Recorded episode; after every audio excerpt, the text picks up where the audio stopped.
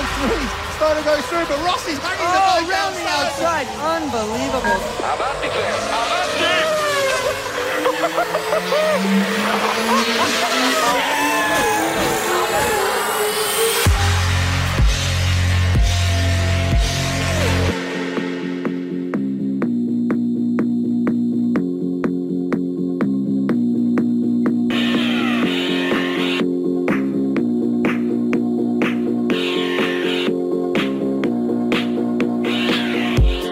Marca Motor Competición con Jesús Poveda.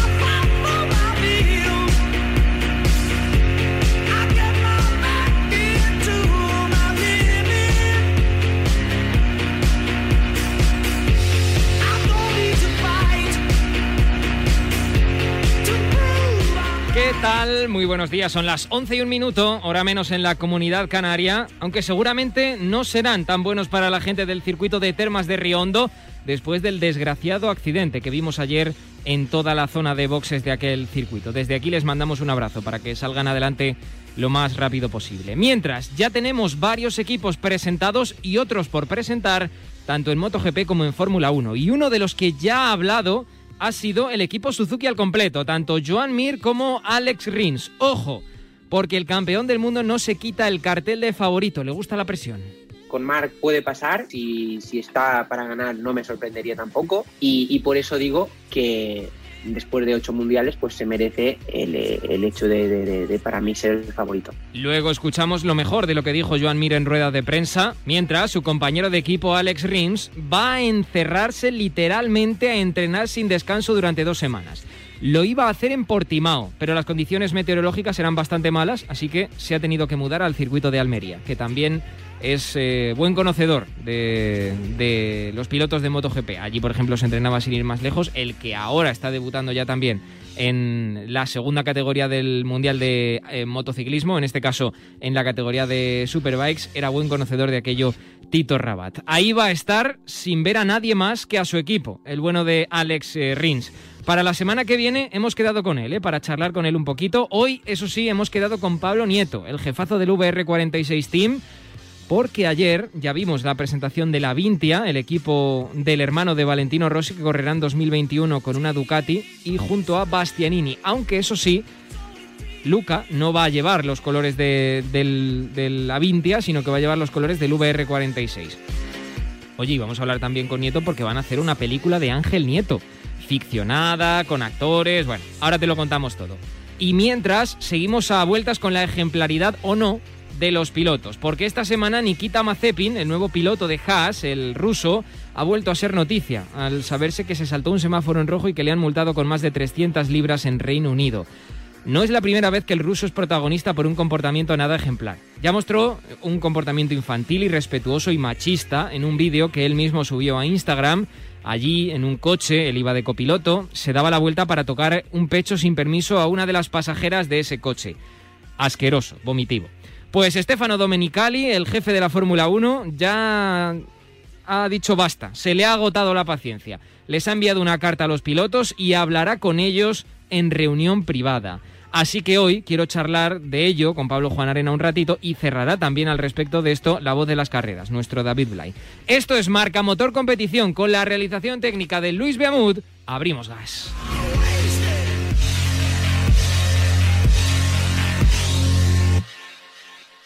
Toby, venga a casa. Uy, cuántas placas de Securitas Direct en el barrio.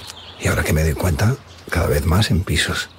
La verdad es que yo también debería ponerla, porque aunque es un piso, podrían entrar igualmente. Pues cuando llegue a casa llamo y me informo. Confía en Securitas Direct, la compañía líder en alarmas, la más recomendada y con los clientes más satisfechos. Securitas Direct, expertos en seguridad. Llámanos al 900 103 104 o calcula online en securitasdirect.es. el alcalde de Bilbao, Juan María Burto. Lo que han dicho hoy lo han dicho para despejar cualquier tipo de duda sobre si Bilbao se borraba de la Eurocopa o no. No ha habido ninguna duda para que en este caso la Eurocopa sea un evento posible en Bilbao. Juanma Castaño saca a sus invitados cosas que no le cuentan a nadie. Y los bilbaínos dirán, ¿para qué queremos una Eurocopa si no podemos ir al campo? Nadie vamos a saber cómo vamos a estar en el mes de junio. ¿no? ¿Quién tiene la decisión sobre si habrá o no público? Presentaremos diversos escenarios y la UEFA tomará una decisión en el mes de abril. De lunes a viernes, de once y media de la noche a una y media de la madrugada, el partidazo de Cope y Radio Marca. Lo damos todo.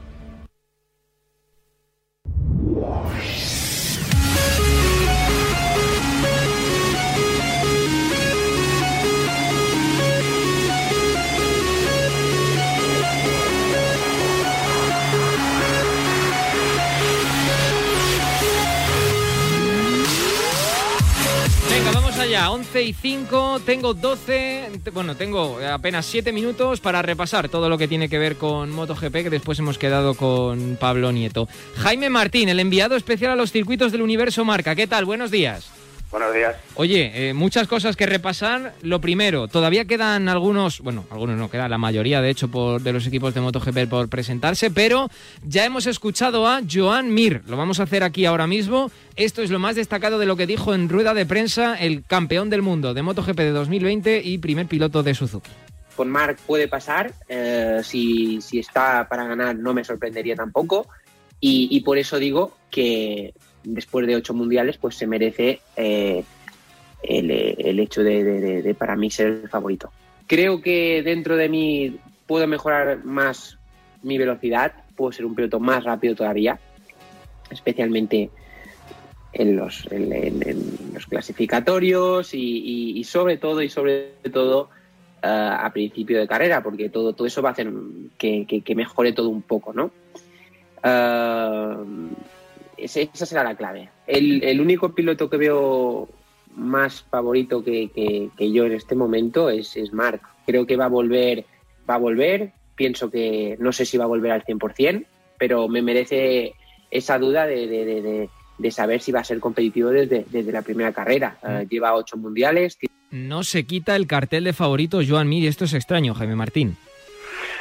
Bueno, eh, lo normal es que el campeón sea el favorito, eso es lo normal, pero claro, es que mmm, la temporada pasada fue tan peculiar y sin el, el gran dominador de la última era del, del, Mundial de MotoGP, que era Mar Márquez, que no pudo correr nada más que la primera, pues es casi normal que, que se quite un poco la presión. También lo hace por eso, para dársela a Mar Márquez, porque sabe que sin Marc ya vimos una temporada con nueve ganadores diferentes, muy igualada, con muchas sorpresas, y, y, rara, fue muy rara también por el coronavirus. Y, y, tiene pinta de que puede ser igual, por lo menos en lo que respecta al coronavirus, así que es normal que, Joan reparta un poco esa presión entre todos. Sí, señor. Al respecto de Marc, por cierto, ya le estamos viendo en redes sociales empezar a entrenar con el brazo malo. Ya le estamos empezando a ver, ha enseñado su cicatriz y algo estamos viendo de adelanto ya, ¿eh? Con respecto a, los últimos, a las últimas semanas, Jaime. Y algunas novedades que se van a producir más eh, te puedo adelantar. Eh, ya hemos leído unas declaraciones de, de, gente de HRC, gente desde Japón, diciendo textualmente que verían improbable que Mark no estuviera en Qatar, con lo cual están diciendo que ven probable que Mark llegue a Qatar. Eso es lo que se, se piensa en Japón. Eh, lo hacían también para descartar un poco eh, ese interés eh, buscado por parte de Dovicioso y de su entorno por querer lograr una tercera moto o querer eh, dejarse ver. Honda en ningún momento piensa, esto es información eh, nuestra, uh -huh. en ningún momento piensa en Dovicioso. O sea, saben que si, si Mark no llega, el sustituto será Stefan Bradal, el probador, como ya ocurrió el año pasado. O sea, que Dovicioso, que quiere volver en 2022 si no tiene contrato, porque gestionó la cosa bastante mal este año, pues eh, tiene que ir llamando a distintas puertas y en este caso la de Honda no la ha encontrado abierta precisamente. En cuanto a Mark, eh, la evolución va bien, por lo que hemos podido saber, eh, está bien, eh, no está haciendo todavía los ejercicios eh, que, que, tocaría, pero bueno, va despacio, pero va constante. Uh -huh. Y eso es, eso es algo ya bastante importante teniendo en cuenta de dónde viene. Con lo cual no es del todo descartable que llegue a Qatar. No a los test, pero sí al primer Gran Premio. Fíjate, esto es en mi, en mi caso opinión y no la información que maneja Jaime, pero a mí me da la sensación, Jaime, eh, muy rápidamente, de que Mark ha aprendido la lección de lo que pasó la última vez y no quiere adelantar absolutamente nada. O sea, que lo está haciendo todo incluso más lento de lo que se debería. Eh, bueno, mm, sí. Es una En sensación parte- personal, ¿eh? En parte sí, eh, es así. Ya, ya se lo tomó con más calma a final del año pasado, a raíz de la segunda operación, de, la recaída, de la rotura de la placa y todo eso. Ya se lo tomó con más calma, pero ahora está yendo todavía con más precaución. Es cierto, y bueno, solo está haciendo eso, un poco de gimnasio, un poco de bicicleta estática y nada, poco más, correr un poquito, pero poco, poco, poco, porque también tenía una infección, como recordemos, y eh, ha estado medicado mucho tiempo. Era una infección que requería de estar tomando antibióticos más de un mes. Lo ha estado haciendo. Eh, por eso lo que dices tú, va con calma, pero lento, pero seguro. Vamos a repasar las fechas que quedan todavía para los equipos que se tienen que presentar. A ver, Ducati 9 de febrero, con Jack Miller y Peco Bañaña como los eh, pilotos oficiales. KTM y Tech Troa lo harán el 12 de febrero. Binder y Oliveira y Petrucci e Iker Lecuona. Vamos a ver a la Yamaha de Cuartararo y la Petronas de Rossi el 15 de febrero. Viñales y Cuartararo como pilotos oficiales, Rossi y Morbidelli como pilotos secundarios, por decirlo de alguna manera, aunque Rossi no es secundario nunca.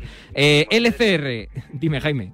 Que ni Morbidelli, ¿eh? Ni Morbidelli, no nos olvidemos de. Morbidelli. Dos carreras ganó el año pasado, ¿no? Por eso, por eso. sí, sí, Sí, de, secundario poco. De secundario es poco. LCR 19 de febrero, Alex Márquez y Takaki Nakagami. Y HRC 22 de febrero, y ahí termina todo con Marc Márquez y Paul Espargaró. En 30 segundos, Jaime, eh, ya vimos a, a Luca Marini y cumple el sueño. ¿Te acuerdas cuando hablamos con él hace dos años en Valencia que nos dijo que era un sueño correr con su hermano? Pues este año ahí lo tienes. Sí, sí, sí. Es Avintia, que es una especie de fusión extraña, un acuerdo con, con VR46. Luca Marini asciende y correrá con el con el campeón del mundo, el que le quitó el título en Moto2 el año pasado, que es Enea Bastianini. Un dúo prometedor, llevan unas Ducati GP19. Bueno, eh, el objetivo, pues, dar la sorpresa también. Voy a preguntarle a Pablo Nieto. Te despido a ti. Abrazo, Jaime. Un abrazo. Un abrazo para Jaime Martín. Bueno, y vamos a ver qué es lo que dice Pablo Nieto. Pablo, ¿qué tal? Buenos días. Hola, buenos días. Oye, ¿dó- ¿dónde te pillamos? Por Andorra estoy ahora. Muy bien, ahí currando, que, que tenías carrera esta mañana, si no recuerdo mal, ¿no? Sí, sí, tenemos, hemos tenido carrera esta mañana con, con la G-Series y aparte hemos tenido también este fin de semana la presentación del equipo eh, Avintia de MotoGP junto con, con el equipo Sky.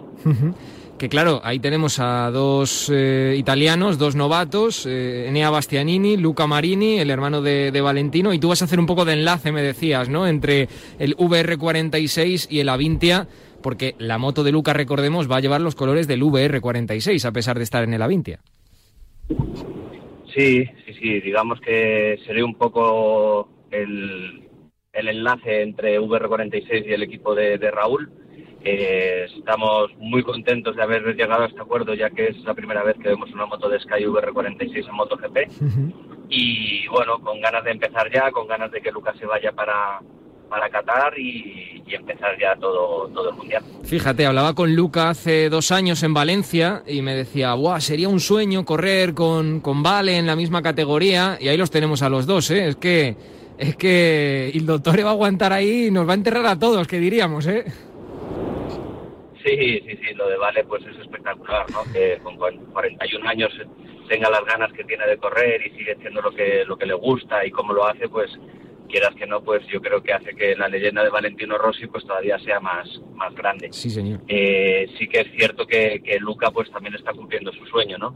Al final, todo piloto que, que llega al Mundial, sus primeros objetivos es eh, hacer podiums, él ya lo consiguió, una vez que estás haciendo podiums, pues tus objetivos es luchar por el Mundial, él ya lo hizo el año pasado, por poquito se le escapó el campeonato, y una vez que, que estás cogiendo eso, pues al final lo- tu objetivo cuál es, pues llegar a, a MotoGP, ¿no? Y, y afortunadamente con el trabajo que está haciendo Luca y cómo se lo está planteando, pues eh, creo que, que es eh, meritorio todo lo que está consiguiendo y, y es todo el esfuerzo que está haciendo Luca Marini. Eh, se me ocurren muchas cosas que preguntarte, pero bueno, yo te llamaba mi excusa principal eh, en el día de hoy para llamarte, aparte de la presentación obviamente del, equipo en el, en el día de ayer, eh, o antes de ayer creo que fue, si no recuerdo mal. Eh, la excusa era esa película que estáis preparando para tu padre, otro que se retiró tarde, 37 años si no recuerdo mal, que la tenéis, o al menos la teníais ya muy avanzada, ¿no? O sea, vamos a ver otra película de, de Ángel Nieto después de creo que hace muchos años se hizo una y luego se hizo un documental también. Y ahora ya vamos a ver película, película, ¿no? Bueno, es nuestro objetivo, ¿no? Creo que, mi padre, con todo lo que hizo por el deporte español, por las motos, por, por, llevar a, a, cabo sus sueños, pues al final, quieras que no, hizo una trayectoria espectacular y nosotros como sus hijos, tanto Gelete como yo, lo que queremos es eh, darle esa notariedad que se merece mi padre y hacer una película, pero que sea de ficción, ¿no? Porque como ya has dicho, ¿no? Nosotros, mi padre ya hizo un documental de su vida, en, el cual pues se ve toda la vida de mi padre y demás con todos los amigos y nosotros queremos hacer una película de, ficción con actores y, que salte a la pantalla grande. Eh, por cierto, ¿se sabe ya quién le va a encarnar? ¿Quién va a ser Ángel Nieto o no? no, todavía no sí que es cierto que ha salido en la prensa pues que a lo mejor sería Juanjo, el Juanjo Ballesta. lo conoce como el Bola, Juanjo Ballesta, que todo el mundo le conoce como, como el Bola. Eh, sí que es cierto que, que, tiene esa similitud a mi padre, un poco de granujilla y, cuando mi padre era joven, pero, pero también es cierto que estamos en, en el principio de, de la peli, ¿no? O sea, es un proyecto muy bonito, en el cual estamos trabajando muchísimo con, con la Fundación Ángel Nieto para que salga este proyecto, pero, pero hablar ahora de, de el actor y demás, pues eh, todavía es un poco pronto. ¿Y hay productora ya y todo o todavía estamos ahí en, en conversaciones? Estamos en conversaciones, sí que es cierto que estamos bastante avanzados, pero, pero todavía es un pelín pronto. Oye, por cierto, ayer eh, estuvimos flipando todos después de ver ese, ese incendio eh, en los boxes de Termas de Río Hondo, que era una de las carreras que sí que esperábamos para este 2021, que al final se dejó para el final del calendario. Y a mí esto ya me empieza a oler a 2020. Es decir, lo de Austin y Termas, ya, a mí ya me da la sensación de que al final va a ser que no. Pablo. Eh, Termer seguro que no. Ya, ya, no, eso, está claro ya, eso sí. a Termas, a Termas eh, desgraciadamente, pues mira, han tenido ese incendio y, yo creo que este año es imposible que vayamos allí. Y lo de América, pues tampoco pinta muy bien. Sí que es cierto que Dorna está trabajando para intentar hacer todas las carreras posibles y lo que sí que estoy convencido que si no vamos a Estados Unidos las 20 carreras que tenemos en el calendario yo creo que, las vamos a hacer de, cualquier forma, pero las haremos. Vale, eh, me quedan dos por hacerte para, dejarte ya tranquilo y que continuemos también en este marca motor competición. Eh, oye, estamos hablando mucho de vacunas. ¿Hay previsión de que se os vacune de alguna manera al paddock de, MotoGP, no sé, eh, comprando desde la organización alguna vacuna o algo así? No sé, es... Es una pregunta que creo que es conveniente hacer porque estamos ahora todos muy pendientes de vacunas, Pablo. Sí, es un poco complicado, ¿no? El tema de la vacuna y demás. Eh, ahora mismo pues hay grupos prioritarios. Sí que es cierto que, es fundamental ahora intentar estar vacunado, pero, pero también tenemos claro que, primero son los grupos prioritarios y luego nosotros, ¿no? Pero bueno, hay Dorna pues que se encargue bien un poco cómo, está y tendremos que ver cómo, cómo podemos hacer. Y la segunda, eh, al final, de alguna manera, Pablo, vas a ser eh, rival de Mark, porque vas a tener a Luca en MotoGP, aunque todos sabemos que va a ser algo diferente a lo que suele ser todos los años y que, oye, igual nos sorprende Luca, pero en teoría no se le espera compitiendo por las primeras posiciones, es una realidad, ojalá y nos sorprenda. Pero todos estamos pendientes, si va a volver, si va a estar en Qatar, si no va a estar, si va a llegar para Portimao. Eh, tú no sé cómo lo estás viendo o si puedes decirme algo al respecto de una lesión, tú ya tienes mucha experiencia en este mundo, que se alargue tanto en el tiempo. Ahora últimamente se habla mucho de si cuando vuelva Mark va a ser el mismo, si va a poder pilotar igual. Bueno, es complicado, ¿no? Sobre todo cuando llegas a, a una de una lesión tan tan complicada. Eh, al final yo creo que tienes que intentar tomártelo con calma y, y saber cómo, cómo te encuentras, ¿no? Al final, lo más importante de todo es que, te recuperes al 100% para, para poder volver a estar al 100% como, como piloto. Pues Pablo, que te deseo la mejor de las suertes, ¿eh? no solo en, en, MotoGP, sino en todas las categorías, también en Moto 2, que es donde siempre habéis tenido ahí vuestra joya de la corona, por decirlo de alguna manera. Y nada, eh, en un mesecito prácticamente, mes y medio, estamos empezando ya esto. Mucha suerte, un abrazo, Pablo. Muchísimas gracias. En Radio Marca tenemos una nueva perla del mundo del fútbol en el vestuario. Hola, soy Maldini, soy el nuevo fichaje de Radio Marca y os cuento una cosa importante y es que todos los viernes a las 10 de la mañana en A Diario vamos a descubrir muchas cosas. Por ejemplo, todo el mundo del fútbol, mejores jugadores del momento, jugadores del pasado, perlas para el futuro, lo que viene en la próxima jornada, etcétera, etcétera, etcétera. Muy futbolero todo, media hora, ¿eh? Aquí en Radio Marca. Todos los viernes a las 10 de la mañana, Julio Maldonado, Maldini en Radio Marca. El deporte es nuestro.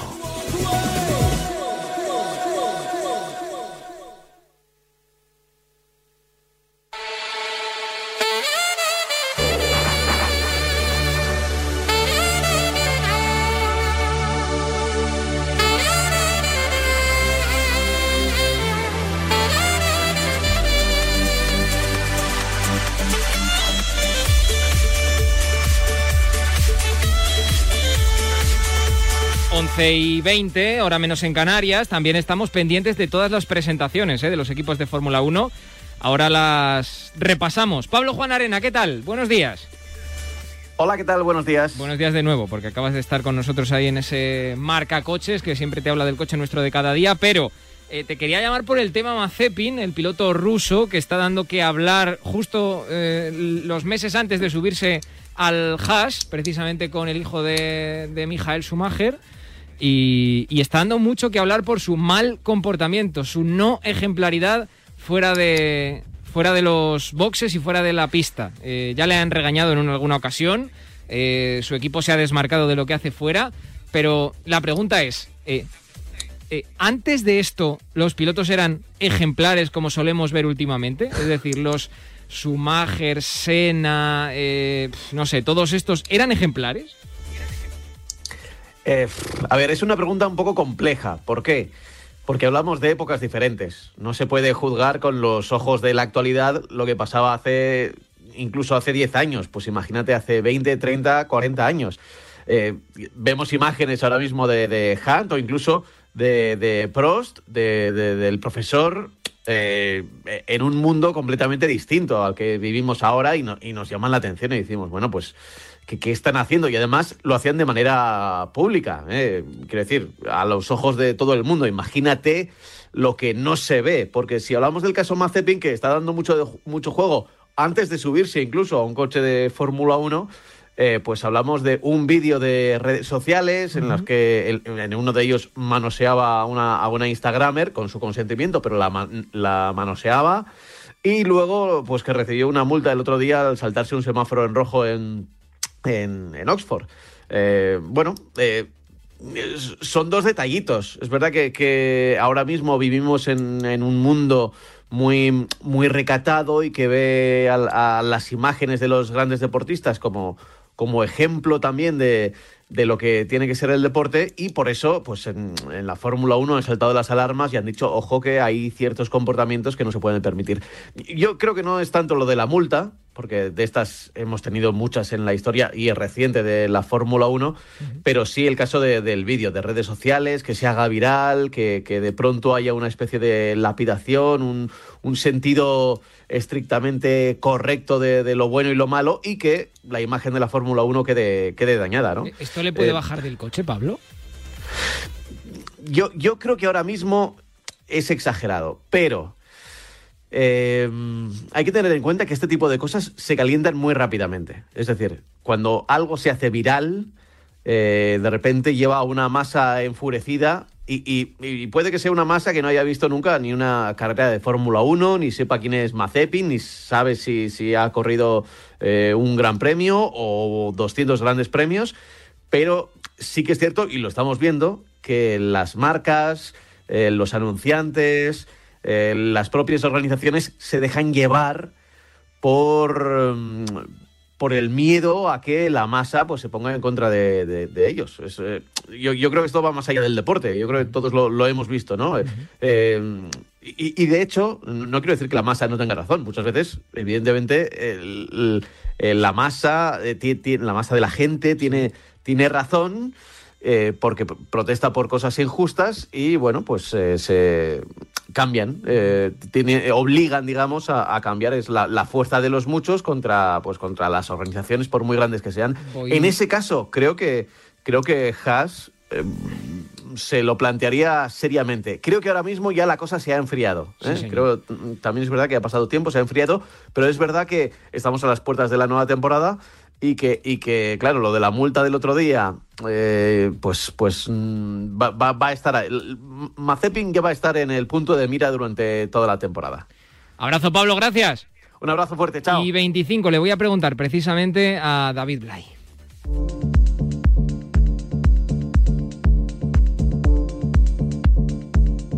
David Blay, que va a cerrar nuestro marca motor competición en el día de hoy. ¿Deben ser los pilotos de Fórmula 1 ejemplares, se les vea o no se les vea? Cierra tu amigo. Hay algo de lo que te das cuenta cuando llevas más de 20 años ejerciendo como periodista y has empezado muy joven. Y es que primero compartes la edad de la gente que va llegando al deporte profesional y muchas veces, y lo digo abiertamente, te equivocas pensando que te hace mejor informador el hecho de ser crítico con aquellos deportistas que están llegando a la élite.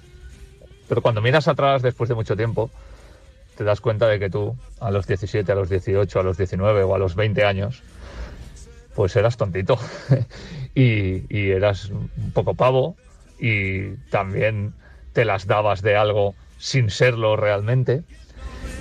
Y te pones en la piel un poco más adelante de niños que a esa edad no solo están exigidos como grandes deportistas, sino están exigidos como grandes profesionales. Y habrá gente que tenga una madurez innata y habrá gente que no. Y al final, lo que hemos visto en estos últimos días de Mazepin y, y lo que hemos visto muchas veces también con los propios pilotos, pues es evidente que es criticable. Pero ¿hasta qué punto el hecho de que le pidamos ejemplaridad a alguien que debe encontrarla por sí mismo no provoca, por ejemplo, algunas actitudes como cuando Kimi Raikkonen va a una rueda de prensa y es absolutamente insulso y en teoría está siendo ejemplar, y luego se pega unas farras del copón y cuando eso trasciende, resulta que es mucho más nocivo que la imagen que en teoría había intentado controlar. Así que va a haber deportistas que sean ejemplares y otros que no, pero lo que hay que intentar es dotar al deporte profesional de gente que les ayude a serlo, porque no todo el mundo de forma innata va a conseguir hacerlo desde el principio de su carrera.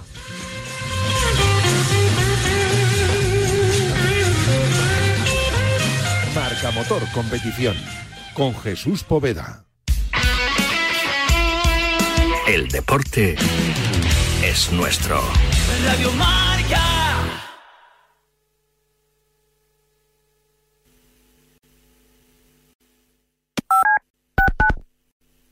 Si te dicen que la vida es como un gol. Si te dicen que la vida es como un gol, como un gol, ya lo sabes, como un gol, ya lo sabes, como un gol, ya lo sabes, canta un gol. Como un gol, ya lo sabes, como un gol, ya lo sabes, como un gol, ya lo sabes, canta un gol.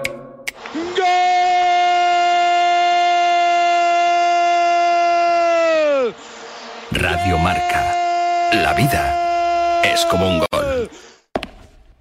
Para la mayoría de nosotros estos solo son pasos, pero para muchas personas dar un paso es imposible. Para acabar con la esclerosis múltiple no te pedimos dinero, solo que des tus pasos. Cuando andes, corras o pedalees, comparte tu recorrido. Entra en Yo doy mis pasos y da los tuyos. Los convertiremos en dinero para la has quedado dormido y no has escuchado la tribu de Radio Marca por la mañana? No te preocupes, ya sabes que en la aplicación de Radio Marca tienes todos los podcasts disponibles para escucharlos cuando y como quieras. Tú decides cuándo quieres escuchar la radio del deporte.